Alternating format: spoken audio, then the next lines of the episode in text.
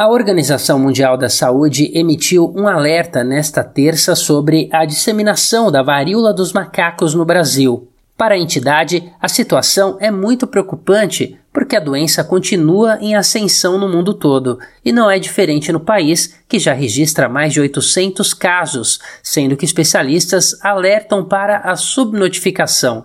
Assim como diante do coronavírus, o país parece falhar ao realizar testes e rastreio de contágio. De fato, a líder técnica da OMS para a doença, Rosamund Lewis, disse que a situação no Brasil é preocupante. Abre aspas, é importante que as autoridades assimilem a emergência de saúde pública de interesse internacional das recomendações temporárias e tomem medidas adequadas. Fecha aspas. No sábado, a Organização Mundial da Saúde classificou o surto da varíola dos macacos como emergência de saúde pública internacional, um estágio elevado de alerta, como ainda é o caso da Covid-19. Até o momento, essa cepa circulante da varíola dos macacos vem se apresentando como menos mortal do que a Covid e também de contágio mais retardado.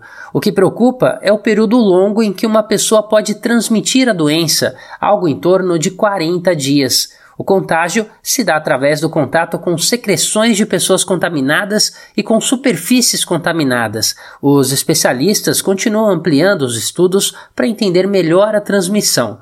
No entanto, o que já se sabe é que o contato íntimo sexual é o maior fator de risco. De São Paulo, da Rádio Brasil de Fato, com reportagem da Rede Brasil Atual. Locução: Douglas Matos.